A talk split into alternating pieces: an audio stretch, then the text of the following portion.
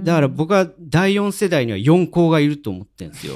おなるほど。おはいーよ4校って言ってわかるかな？ワンピースわかります？すいません。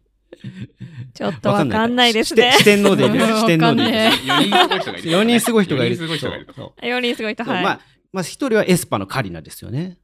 ああ、はいはいそうはい。で、もう1人はアイブのウォニョン。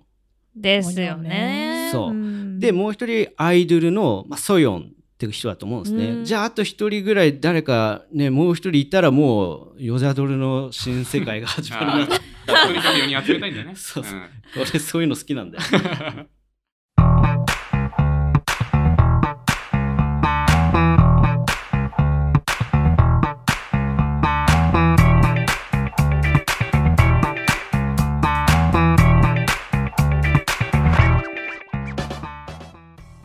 お聴きいただきありがとうございます。ヒップホップ初心者からヒップホップ好きまで楽しめる音楽トーク番組三時のヒップホップパーソナリティのヒロです。はるです。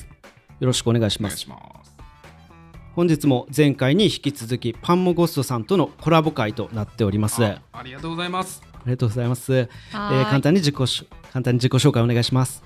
はい。こんにちは。こんにちは。パンモゴストのミキです。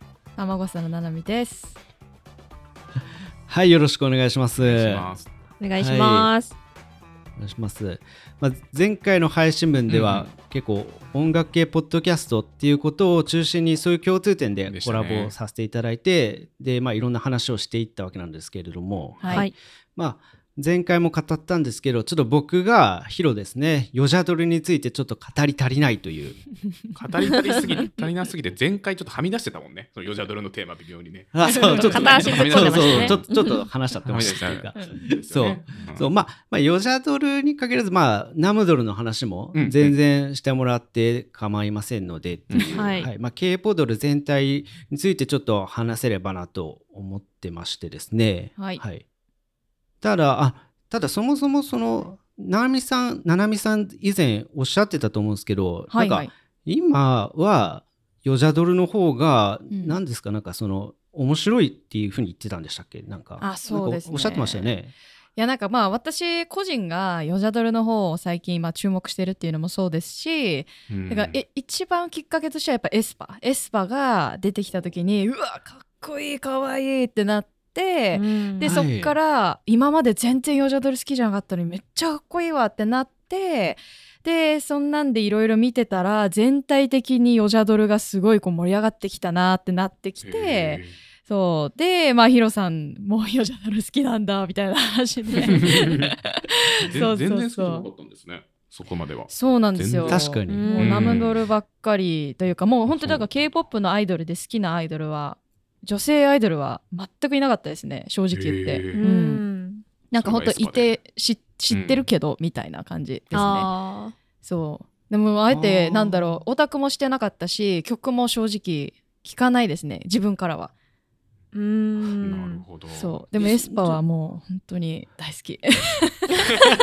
めちゃめちゃ好きだよね。ね まあ、ちょっと、ね、ななみさんが SM オタなのかっていう、まあ、疑惑はちょっと置いといてですね。はいはい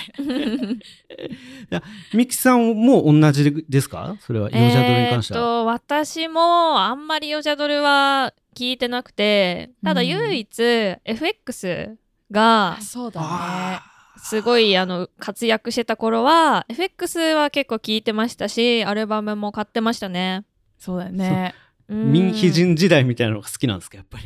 っていうか。なもう民妃人 そうですね民妃人がのあの、うんアートワークというかもう作るものがその時はすごいどっぷり使ってましたね。そうなんですよきっと多分 SM が一番尖ってた時代なんですかね。そうですね。でもそれ以今外以外はあんま聞いてなかったですね。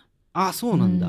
レッドベルベットもあの最初の方とかは聞いてましたけど、めっちゃハマるってほどではなかったかな。うん僕、K-POP にハマったきっかけは FX です。あ、ああそうなんですか。そうなんですよ。そう。なんか、それこそ、その、なんだろうね。そ大学時代とかも本当インディーミュージックしか聴いてなかったんですよ。セロとかスカートとか。そう。はい。そう。だからあのなんかいい音楽があったら聴くみたいな感じで。だから洋楽とかうん。洋法問わずそういうのをこう聞いてた。だからそうクロスビート読んだりそうロキノン読んだりみたいな感じですよね、そういうそういうそう音楽好きのナード男子だったんですけど。はいはい懐かしいですねじゃあその K-POP オタに転換するタイミングっていうのは、まあ、まず一発ブロック B の「ハーっていう曲を聴いてあーあれもめちゃめちゃ売れましたよね。いやそうですよね、うん。であその時はもうヒップホップ好きだったんでいや、うん。これはちょっと K-POP ってえすすごいなみたいな感じで。確かに確かに。んそうなるかも。ヒップホップ要素あるんだみたいな。ジジアコにはちょっとそうなんですよ。度肝抜かれたんですよねそこで。そう。そうだよね、うん。ででなんとなく気になったんですけどそこのそこからまあちょっと空いて FX が「フォーウォールズ」って曲を出して、はいはい出しましたね、はい。あれではすもごい良かったあです。れで、うん。いやーすすげえなって思って、うん。なんかああいう感じのハウスっぽい曲調とかも、うん。やっぱその時でもすでに好きだったからだからあクラブミュージックだと思って、うん。そっからすごいハマる。でその時がちょうど TWICE が TT とか出したんですよね多分ね。ああそうですね。ちょうどそうかそうだ2016年と56年そうそう。とかですかね。うん。そうです。TWICE 出してでブラックピンクがあの最初の EP を出した直後ぐらいで、うん。でそうです X はモンスターを出してはいはいはい。ああそうでしたね。BTS はブラッド・スウェット・アン・ティアーズだったんですよ。ああすごいですねその年代やっぱり。いやすごいですよね。うん。で多分こっから K-POP 第2波じゃないけどなんか一つ火ついたなって気がしてるんですよねなんか。いやー絶対そうですうんよ。だって2014年とかだから私たちが本当に新大久保に一番行ってた時は ちょっとうん。ちょっと落ち着いてたもんね。その後ぐらいから。そうだね。まだ TWICE とかも出てないぐらいだったよねあの時はそうねそうそう。で私がちょうどアメリカに2015年の夏に行ってるんですけど、うん。その後からなんか新大久保がどんどんなんかもっと盛り上がってね。なんだよみたいになったの覚えてます？話の軸が新大久保すぎますよ。全部新大久保。新大久保で育ってるんで、はい。本当ねそうだよね。すいません。そういう感じ。でいやいやいや。ねその年がすごかったねっていう話ですよね。そう。そうそうそうそう。うん。まあだからあのー僕としてはやっぱり第3世代、うん。うん。えーそのブラピンとかの第3世代はまあ四天王を決めるとしたら僕はブラピン、トゥワイス、レドベル、ママムだと思ってるんですけど。うーん。あ確かに。ー確かにそうですね。そこはなんかそうそんな感じですかね。異論ありますか？異論いや別に異論は全然 全然認めるいやみたいな。全然ないっすね。もうよくわかんないしそあれでいいんじゃでもこのないですか。って。あれじゃないっけ？あの、e、EXID もこの辺は結構この時来てたんじゃなかったでしたっあーなるほどね。けあとなんだっけ？えっ、とと A ピンク？A ピンクね。でもちょっと前ちょっと前か。前かな、うん。それの一ちょっ個前だなと前かもしれないですね。第2世代はか狭間の世代かもしれないですね。狭間うん。2.5世代。2.5次元みたいそうなそうそうそうそう。うん。少女時代とかが落ち着いたタイミングで出てきたそう可愛い系とかセクシー系ですよね。そうね。で確かその今言った通り結構なんだろうなガールズグループってあの手この手で来るっていうかなんかこう、うん。いろんななんかやっぱ見せ方あるなってやっぱ感じるんですけど、うん。あそれに対してナムドル、まあ、特に最近はそれナムドルの違いがちょっとなんか見えづらいなっていう感じるっていう話はさっきのナーミさんがヨジャドルの方がって言ったことにつながるんじゃないかなと思うんですけどどうですかね？あーそうですね。私もそれは思いますね。なんかなんだろうな。確かに細かく見ていけばその、なんだろう今までその男性のナムドルの方もやっぱりまあイケメンを集めるみたいなイケメンのいろんな種類を集めるみたいな方向性で来ていたのが例えば、なんだろう韓国でよく言われるその背は高くなきゃいけないみたいな、うん。そういうのを破って、そんなに背も高くないメンバーがいるような、あのナムドルのグループとかが、まあ、普通にこううん出てきてるみたいなことを考えると、確かにナムドルの方もビジュアルないし音楽性とか、まあ、プロモーションないし全部やっぱキャラはありますよ。けどやっぱり、それよりも今までのそのヨジャドルのなんだろう、うん。その可愛いかセクシーかそれ以外ないみたいな ところを破り始めているのが最近だと思うんであだかならね。もっと目立はいつというかヨジャドルの方がその違いなが。うん。だからそうか。最近ヨジャドルが多様化し始めてきていて、うん。その多様性と比較すると今のナムドルの違いっていうのはちょっと薄く見えてしまうっていう話だったんですよ、そうそうそんな気がします、うん。だからあとねあ私がさっきはい。ちょうどママムーの話で出してくれたんで、おはい。言うんですけどはい。ママムーとか結構起爆剤だったんじゃないかなと私は思うんですよね。確かに、うん、だってママムーの2017年だかのママ見たことあります？やばいよ。めちゃめちゃなんかあれヨジャドルってこんな感じだったっけ？みたいになったよね。あれね。そうそうそう。でまあ、うん。ファサが一番まあ目立つっていうのももちろんそうだけど、うん。ファサ様、はい。私はファサマって呼んでるんですけど。様ね。ファサマァみたいな。サマとかがなんだろう。あのーなんだろうね。こう盛り上げる時にみんなでなんか「あ盛り上がって!」みたいなやっぱいわゆる黄色い声みたいなのでやってきたものをすげえドスの声きドスの聞いてる声でなんか「Make some noise!」みたいなのを普通にやっちゃうっていう。かそれとかもなんだろう。結構簡単なことではあるけれどもやっぱりん k p o p のヨジャドルのやっぱり常識からするとよく破ったなみたいな、うん、感じがしたんでやっぱ、うん、ママム結構大きかったんじゃないかなって個人的には思いますけどね。そうなんですよね。ただ、うん。残念なのがそのママムの更新って出てないっていうところだと思うんですよねなんかママム結局ああそうなんですか、はい。更新。いやママムがこう新しく価値観を一つ広げたわけじゃないですか。それがん。多分ルックス至上主義とかそういうことにこうあの反発反骨するような、あのものだったと思うんですけどそう、はい。そう。でも依然としてやっぱりルックスはまあもちろんねアイドルだからしょうがないとはいえど、うんなんかそっち至上主義ではあるのかなっていうのは最近の現状なのかなと思ったりしますねなんか。まあねそうですよね。だからそこがやっぱあれなんじゃないですかアイドルと普通のアーティストの違いなのかなと私は思いますけどね。うんうんそうっすうね。ん、そんなに音楽性はそれぞれが確立するレベルとしてはなくてもいいけどやっぱり見た目とかその愛嬌みたいなところでいいなって思える別の要素があるっていうのがやっぱアイドルの良さだからやっぱそこは揺るがないんじゃないですか。そこでなんかなんだろう。見た目も自分で好きなようにやるってなったらただのアーティストになっちゃうからアイドルっていう良さが なくなっちゃうんじゃないかなみたいなね、うん、あの、P、P1 ハーモニーって知ってますか？全然知らないあああれですね。FNC でしたっけ？あれは。あ、そうです。あの、AOA とかのあの事そうです務所の。よねそう。です、あの P1 ハーモニーは最近はやめましたけど、一時期あの前髪で目がずっと隠れてた人いましたね。なんか。うん、えー、そうなんだ。すごいな。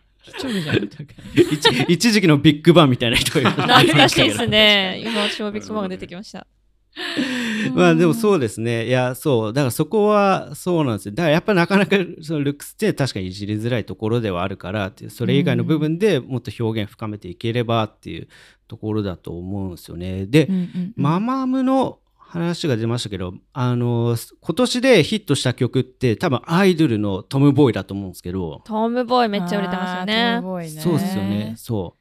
なんかそれって結構ママムがなんかこう打ち出してきたステートメントとちょっと近いメッセージ性を感じていて、うんそうですね。あそうなんだ。私、うん。あそう言うてそんなに詳しく知らないけどな何がそんなにこう近いって感じるのかな？どうなんだろな私もでも詳しくないんだけどあの TOMBOY の MV 見るとう、うん。なんかちょっとあのママムーでいうファサ的な存在のメンバーの名前わかんないですけどうん。なんかはいはいはいはい。でいますよね。そうですね。ちょっとヨジャドルのイメージぶち壊す系のかっこいい女の子がいる いますよねそうですね。え人、うんあのーそうそうそう。あのーまあ僕もごめんなさい。めそんな詳しく知らないですけど。ただ、ただ、でも、でもね、でもトム・ボーイって曲は、なんかもう結構、聴いてみたらシンプルなロックな曲なんですよ。うん。うん。そう。でそれがあんなに売れてるっていうのはもう絶対そのステートメントか何かになんか共感されるようなメッセージがあって、であーそこはそうこれ間違ってたら自分でカットするんですけど。保険かけた。でそこは多分 LGBTQ に対してのメッセージが込められてたと思うんですね。トム・ボーイっていうのは多分。うん。そう。それをヨジャドルの子たちがやってきたっていうのは、うんうん。そう。だからそこのそうなんですよね。だからまあ僕も正直も言ってしまうとナムドルで好きなのはスキーズと NCT ぐらいでそれ以外それ以外はもう曲は聴くぐらいのレベルなんですよ。だからうん。僕の中でも完全に今は第4世代で言ったらヨジャドルの方がナムドルより存在感があるんですよね。そう。ですね。でそうですね。そううん。それの理由っていうのはもうど才能？才能を持ってる人が現れたってことだと思っていてだから僕は第4世代には4校がいると思ってるんですよ。おなるほど。はいここで4校って言ってわかるかな？ワンピースわかります？すいません。ちょっとわかんないですね四。天王でいる。うん四天王でいる。4人すごい人がいる。4人すごい人がいる。四人すごい人がいると。そう4人すごい人、はい。まあ、まあ4人、そう、4人すごい人が、そうですね。だからその、まず1人はエスパのカリナですよね。ああ、はいはいそうはい。で、もう1人はアイブのウォニョン。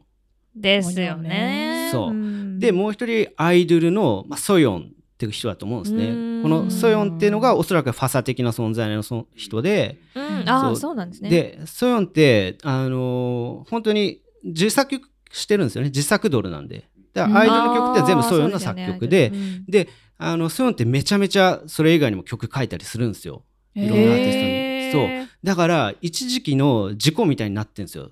えー女性版のあそうなんだアイドルのソヨンってそう。でやっぱりそこの3人がやっぱヨジャドル1個ぐ上に盛り上げてるなと思っててそう。じゃああと1人ぐらい誰かねもう1人いたらもうヨジャドルの新世界が始まるなとにかく4人集めたいんだよね。そうそうん俺そういうの好きなんだよ。えー、誰だろう。でも最近やっぱり日本、日本で、まあ多分韓国でも人気だし、いっぱい番組出てるのあの、 Billlie のツキちゃんじゃないですか？そうだよね。まあ、 Billlie のツキちゃん、まあそうですね。 Billlie のツキちゃんめっちゃ好きでそうそうそう、だけどなんか Billlie のツキちゃんはやっぱ今言った3人とちょっとやっぱ違うんですよね。なんかそのもうもうなんか圧倒的っていうんですかね。なんかカリスマ性そうもうそう。だから一時期のその愛子浜崎あゆみ宇多田ヒカル椎名林檎みたいなすごいね4人がそう現れてる気がしていてあーガチガチの。そのうちの3人がそう今言った。なるほど。はい、はいていうね。まあこれはどうでもいいこと。いやでもヒロさんの中でだから4人目はいるってことでしょ？いやいない。いない？4人目いないから、うんそう。空席なんだ。そう。空席だから誰が来るんだろうって俺の中でなんかこのレースしてるかっ ていう楽しそうだなすごいなんか。楽しんで誰が上がってくんだろうっつって。いやでも逆にエスパのそのカリナが選出されたのがなんか意外ですけどね私の中では。あああそうです。あれそうなんだ、じゃあ俺なんか見 見込み違いかな。えそのなんだろう。カリスマ性ってことですか？その存在が？あまあそうですね。カリスマ性とまあもうんシンプルに人気っていうんですか？ああ。私は、えー、どうなんだろう。なんか私全然詳しくないんですけど、はい。やっぱエスパはウィンターが人気というか、うんうんうん。なんか突出してるんじゃないかと勝手に思ってました。そっか いやいや、言い返せないわ突然トーンが。まあヒロさん的にはってこと。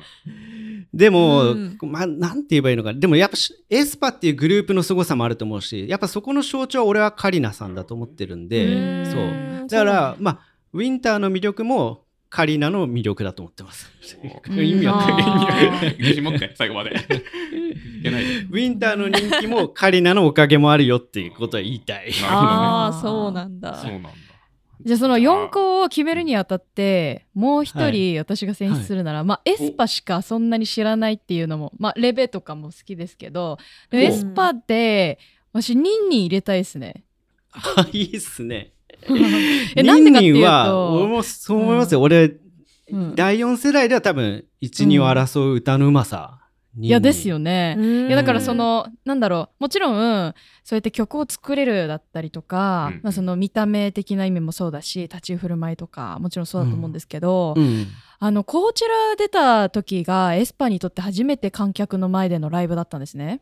はいはいはいはいはい、はい。でそれを見た時にニンニンが異常にステージがうまくってなんかすっごい慣れてるって思ったの、私はね思ってでしかも歌もめちゃくちゃうまいし、うんうん。なんだろう。なんだろうね。あんまりだからアイドルなんだけどこびない感じとかなんかそういうのを見るとあこの人はソロでも全然やっていけるんだろうなっていうのをすっごく感じたんですよね。そこまで見えちゃったんだ。もう。うん。でまあバックグラウンド的にも彼女はやっぱ中国にいた時からいろんなオーディション番組に一人でまあ歌って出てっていうのをやってるから、はあまあ、その場数がまあ違うっていうのもそうだと思うんですけどそう。だからそういう意味でカリスマ性があるみたいなので選出するなら、まあ、ソロでもやっていけそうなニンニンかなって私は思っちゃいますけどね。いや本当にそうだと思いますよ。あのーだからなんだろう覚醒待ちじゃないけど そうそうそうそう へもっとさらにでだだからその現状過小評価だって思うなるほどねっていうのはうん俺も同意見ですね。ニンニうんンはいそうそうそうはい。ニンニンの半端なさっていうのは確かに僕も感じてましたね。そうですうん、そうだね。そんな気がします。ただね第4世代ってニンニンより歌の上手い人一人いるんですよ。え？なんかすごいな。出してくるなそそれは僕はパープルキスにいると思ったんですね。パープルキスわかります？パープルキスか。全然わかんないな。パープルキスのスアンっていう女の子がいるんですね。まあ、ん。一時期 K-POP 太りすぎっていうあの心ないあの検索ワードで、はい、あへのー。話題に上がった子なんですけど、なんかそんな体型の話がどうでもよくなるぐらい、この子たち、この子は群を抜いて歌うまいです、本当に。へえーそうなんだ。うん。なんだろうどういう感じなんだろう結構まあニンニンとかはそれこそ、うん。バックグラウンド的にはその、うんなんだビヨンセとかをうん。聞いてすごい感動して歌をやりたくなったみたいな系の人なんですけど、そうん、うのん。子はどういう歌のうまさなんですか、なんかもう洋楽の歌い方って感じですね。なんか洋楽の声の出し方みたいな、なんかそのすいいいい例えが浮かばないですけど これっていうなんだろうやな調べると出てくるわ。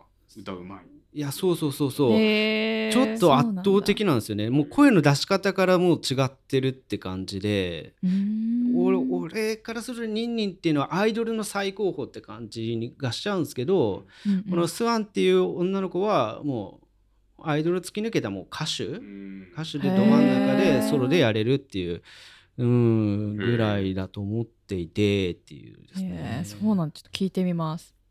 ね私も曲すら聞いたことなかったんでちょっと聞いてみます。うん。パープルキスはマジで俺過小評価されてると思ってて。そそれこそあのママムの事務所なんですよね。あそうなんですあか。そう。ママムの後輩だったんですよ。あー。確かにママムーンもねこう歌がうまいでこう最初まあ今は今もそうかもしれないけど売ってるアイドルですもんね一応ね。そうそうそう。ん。そう。だから本当にパフォーマンス重視の事務所だったじゃないですかなんか。そう確かにそうそうそういう意味で本当にもう硬いあのーメンツ揃えてきたなっていうので僕は、うんで曲もめちゃめちゃいいからパープルキスはおすすめなんですよね。うん おすすめされた。聞いてみます。はい。はい。いやじゃあもうスワンさんはそれこそニンニンもさっき言いましたけどもう一人でアーティストとして生きるっていうことは逆にまあある意味かわいそうな現状ですね。その過小評価っていうふうにおっしゃってましたけど別に k p o p っていうシステムの中にいなかったとてなんだろうもうちょっと突き抜けていけるところ今天井がかぶせられちゃってるみたいな感じですもんね言うたら。ん。確かにその K-POP っていうそのでかい枠組みの中でそれこそひ、その拾われてきた才能ってたくさんあると思うんですけど、はい。なんかうん制約も同時に大きくなってきたというか、うん。そういう感じはしてますもんねっていう。ん。とあのここでねあの先日のファンファンフェスタ、はいはい。ファンフェスタでのラップモンスターのラップモンスターじゃねえや RM の発言についてちょっと触れたいんですけど、うんはい。はい。うん彼が言ってたのはその K-POP アイドルというシステム自体が人を成熟させない気がするっていう、はい。なんか、まあ、彼自身すごい申し訳なさそうに言ってたんですよね、うんでもやっぱファンとしてはどうしても心が傷んでしまうというか、ねそのなんだろうなこう手放しでの喜んでたんですね。それこそすもう本当鍛え抜かれたそその体とかダンスとそうかだよね。そう。うん。あまりにもううますぎる歌とかそう完璧なビジュアルとか、うん。そうそういうものを野放しで喜んでたんだけどでもそれってものすごいいろんな積み重ねの上にあって、うんうんうん。でうん。ちょっともしかしたらアイドルの中では疲弊し始めてる人がいるのかもしれない、うん。そう消耗してる人がいるのかもしれないっていうところはなんかすごいショックでしたよねっていう。うん。まあそうだよな。なんかやっぱりね求められるみたいなのがいやこう本当ですよね。ね我々が そうね。なんだろう、こう、よく言いますけど、あの、なんだろうな、モータウンって知ってます？モータウンっていうアメリカの、あの、はいはい事務所マービン・まゲイとかの、うん。あ、そうです、そうです、マービン・ゲイとかの。はいはいで、あそこの話がすごい有名なのが一個あって、はい。あの、あれを創立した人ってもともと車の工場で働いてたんですね。で自分は別に音楽の仕事とかしてなくてただただその音楽が好きな人間が、えーとまあ、車の工場で働いてて。で車の製造ってもう形の決められた部品をババツバツバツバツこうんうんううん。かたどっていってで塗装してみたいなもうラインが決まってるじゃないですか。なるほど確かに。うんでそのラインにとにかく必要な材料をボンって載せておけば必ず、いあの便利な車っていうのが出来上がる。うんうんうん。ですよね。うん。でそれってエンタメ界でもできるんじゃないっていうふうに思って始めたのがモータウンなんですよ。えー。そう。でそのシステムだったものにうことですか？そうですそうです。だから、まあ、簡単に言っちゃえば1この教育させて2このことさせて3このことさせてデビューさせれば絶対に売れるみたいなそのもうラインがあればエンタメ界だって必ず売れるアーティストっていうのは作れるだろうっていう考えからモータウンっていうのは始まっていてで実際にモータウンはものすごくでかい事務所になるんですよ。いろんなもうアーティストがめちゃくちゃ人気になって。うん。でそんなモータウンの仕組みやモータウンの音楽に影響を受けた JYP とかが今のアイドルの K-POP のアイドルの事務所をやってるって考えるとやっぱりはい。そうもう決まった型で作られていっちゃってるのがアイドルで、でその裏側を知らないやっぱり私たちはそれをこう私たちがこう思っても見なかったところでやっぱでもしかもそれもあったら嬉しいみたいな要素とかももう全部揃ってるみたいなのをもう急に見せられてるじゃないですかこうリスナーの人からしたら。はい。だから網羅されすぎてもう好きにならざるを得ない売れざるを得ないみたいな完成形なんですよね。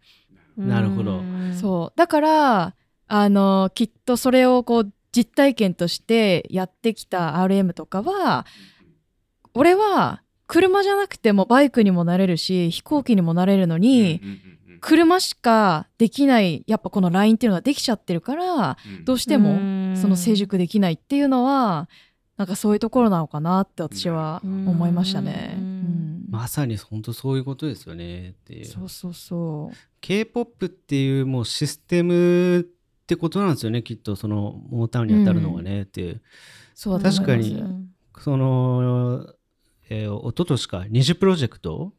うん。ああはいやってましたね、二次プロジェクトやってた時に JYP ってもう本当にその種のこと言っててそう。あそうなんですか？K- もうそうですよ K-POP っていうシステムをどんどん輸出していきたいからっていう、うんうん。そう。それをまず日本で作るっていうのがあれがそれが二次プロジェクトだったんですよねなんか。あそういうことなんだ。そうそうそうそうだからそうなんですよね稼働はもうしてしまっていてだからどっかでやっぱ限界を探っていかなきゃいけないし、でやっぱそういう意味ではやっぱりちゃんとこの BTS っていうのは自分の言葉でステートメント発してっていううんそういうことができるのがやっぱ素晴らしいなってやっぱ思いますよねっていう。うんうんうん。そうでそうだからその今おっしゃったようにそうそういうもうシステムなんですよねなんかでそのシステムの一つにその7年契約っていうのもあるじゃないですか。はいはいはい。そうですね。そう。今の7年契約ですね。そう。これどうなんていうその7年契約っていうのがなんだろうな、うん。7年働かれなきゃいけない稼いになってるのかそれとも7年でいいっていう保険になってるのかっていう。これはあれなんですか？アイドル皆さん7年契約って基本的に。いやもう基本そうっすよねなんか。7年でなんか契約更新って SM だけ8年でしたっけ？そうそうあそう。SM んだけ違うんだ、うん。確かはい。うんかそっかそっかそっかそっか。でも大ね体はやっぱそれぐらいはもうそうんの事務所にうんコントロールされてしまうというか縛られちゃうっていうところで。うんでもうそうなんです。だからまあもっと契約年数短くした方がっていうのどうなんだろうなっていうまあ。逆に7年は切れないってことかな、事務所からすると。まあそうだね、うんそのまあ、実質うんそうだよね。そうそう。でも大体の大事務所はやっぱりなんだろうなその最近の K-POP のアイドル見てても分かるけどやっぱりその全然そのなんて言いましょう言い方悪いけど消費期限っていうんですか、うん。えー7年じゃないんですよねもう。正直、うんファンとファンはもう7年になった時に絶対みんなもっと続けてほしいと思う、うん、そうだよね。うん。そうですね。最近の K-POP のアイドルがなんかその気づいたら終わってたみたいな。よくありますけど。あれが最後の曲だったのかみたいな。契約終了みたいなニュースとか見ますよね。そうそう。でやっぱりそれでなんかさらっとやっぱりアイドル辞めちゃう子もいたりするから、うん。それはやっぱりそれだけ結構辛いものなんだなってやっぱ思いますよねっていう。うんこのシステムがもう出来上がっちゃってるのもその7年契約も同じですよね。うん、そう。そうだな。そう。うん。だからやっぱ逆に言えばうん。あごめんごめん。逆に言えばあれだもんね。だから7年あれば事務所としては絶対に売れるっていう確証があるからもうそうやって数字として出ちゃってて、うんで7年までやればそのファンが辞めてほしくないっていう気持ちでアイドル自身が辞めづらいみたいなとこまで持っていけるっていうのが多分7年なんだと思うんだよね。すごいな。そこまで。うん。いやでもまあ確かに本当に K-POP のねその大手の事務所がやることっていうのは確かにちょっと怪しいなって思っちゃうところもなきにしもあらずうんですもんね。そうだと思いますよやっぱ10年だと耐えきれないしそれ以下だともしかしたらそこまでのファンがつかないかもしれないしみたいなのでうん多分もう7年っていうのが決まっててでもう もうどっちもやめらんないみたいな。逆になんかその7年を超えてもなんかその続けてくれるグループってあるじゃないですか。はいはい、そうでなんね。なんかそっちの方が安心して見れるっていうのもこれ一側面としてあるなと思っていて、うんそううんそそれそれこそ 2PM だったり、うん。はい、少女時代もそうですよね。なんか結局事務所から3人ぐらい出ていったのに今度はフルフルでフルメンバーでかまたさ再活動するっていうことであったりとか。出てっちゃってもまたこう集まれるっていうそれもでも最近結構ありがある流れではありますよね。うんうんでそれはすごいいいですよね。そのファンにとって嬉しいですね。そのそん。の事務所と、まあ、うまくいってなかったらもちろん出てもらった方がいいけどっていううん。うんなんかす逆に言えばガットセブンとかも JYP 出てるのにあのそう7人フル面でね。また再活動してくれたりとか、そうなんですだからアイドルたちのその振る舞いというか立ち回りも変わってきてて、でもそれはすごくいい方向に向かってるなとは思うんですけど、うん。確かにただ依然としてやっぱり7年契約っていうのは K-POP に色濃く残っててなんかそれこそ7年契約で大体兵役に重なってくるじゃないですか男子の場合は。そうなんですよね。ね大体みんなデビューが20とかそう20 20歳過ぎとかでデビューするとちょうど平均に行く期限が迫ってくるのがそうなんですよね7年なんですよね。でうん。やっぱそれで悲しいのがだからもうそういう期限があることによってもうそこまで全速力で走れみたいななんかそういう空気感もちょっとある気がするというか、うんうんうん。そう。確かに。ねえ。でやっぱそうやってで走り抜いたのがやっぱり BTS だったと思うんでうん。いやそうですよ。そそれでああいった発言になってしまうっていうのはなんかちょっと難しくなってきてるのかな、うん。K-POP っていうシステム自体がっていうことにはうん思えてししょうがないですね。うん。うん。なるほどね。いやなんかちょっと BTS 界でお話ししようと思ってましたけど「あの、ラン BTS」っていう曲が出たじゃないですか、もうまさしくそのことだと思いますけどね、うん。そうなんだ。うん。じゃあその話は次回っていうか。パンモゴスさんのそうなんです私にしたね、うまくパンモゴス。さんの回でちょっと聞かせていただきましょうか、ん。ぜひともね。考察をね。ははい。すごく興味が湧きました。結構明るい曲だったんでね、なんかそそううそう。そんななんかうんあんましネガティブに見てなかったんで、はい、すごく話聞いてみたいです。はいお楽しみにとかつって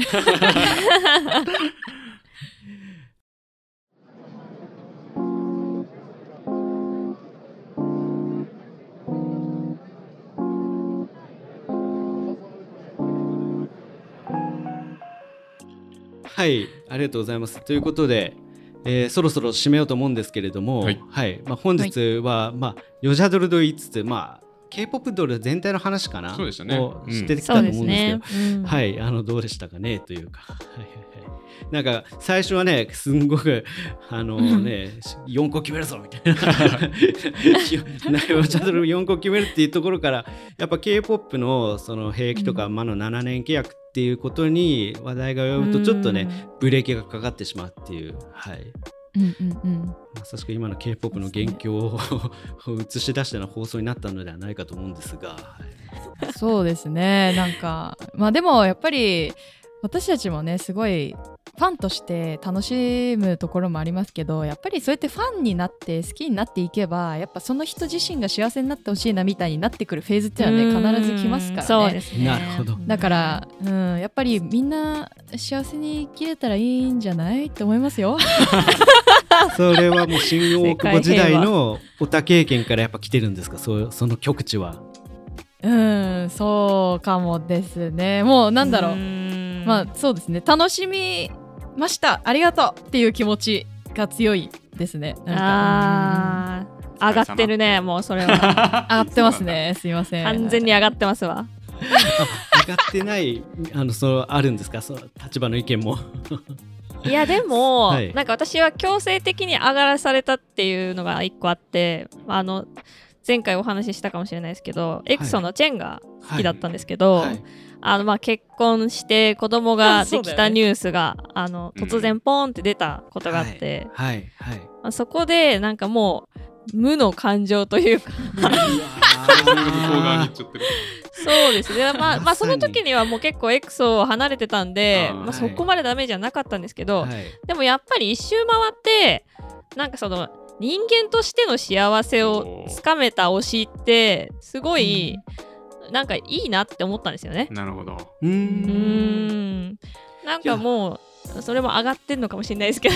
いやでも まさにさっきその直美さんがおっしゃった、うん。そのファンの鏡っていうことですよね。それこそ本当にその 本当にうん。あのそう本当にお推し推しの幸せを願うだったらそうですよね。なんかそうたとえアイドルををやめてしまったとしても幸せになってほしいっていううんうんことですよね、きっとね。そうですね。これはねいい話が聞きました。みんながねそう思ってくれるのがきっとどちらにとってもウィンウィンだと思いますよねやっぱり。そうですね。ファンにとってもアーティストにとっても。うん。そうそうそう。なんか僕もそういうピースな気持ちうん。をなんか今こそ、ね、K-POP 界で必要だなって思ってるんででそれは実はそのパムゴスさんの BTS 界でうんうんお話しさせてほしいなと思ってたことなんですよだから、うんはいうんぜひともそちらもお聞きくださいっていうはい。はいですかね。はい、はい、ということで、えー締めたいと思います。はいはい。お聞きいただきありがとうございました。面白かったという方はフォローもしくはサブスクリプション登録お願いいたします。はいえー我々パンゴースさんの方にもお邪魔してお話をさせていただきますのでそちらもぜひチェックしてください。ではまた次回お会いしましょう。ありがとうございました。ありがとうございました。でありがとうございましたはい、えー本日のゲストパンモゴストさんでした。2日間、あえ2回分ありがとうございました。ありがとうございました。ありがとうございました。